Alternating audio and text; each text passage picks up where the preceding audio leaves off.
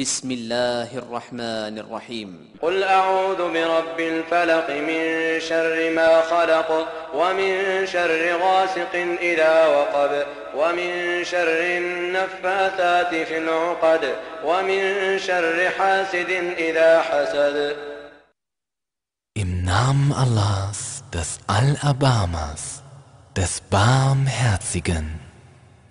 Sag, ich nehme Zuflucht beim Herrn des Tagesanbruchs, vor dem Übel dessen, was er erschaffen hat, und vor dem Übel der Dunkelheit, wenn sie zunimmt, und vor dem Übel der Knotenanbläserinnen. Und vor dem Übel eines jeden Neidenden, wenn er neidet.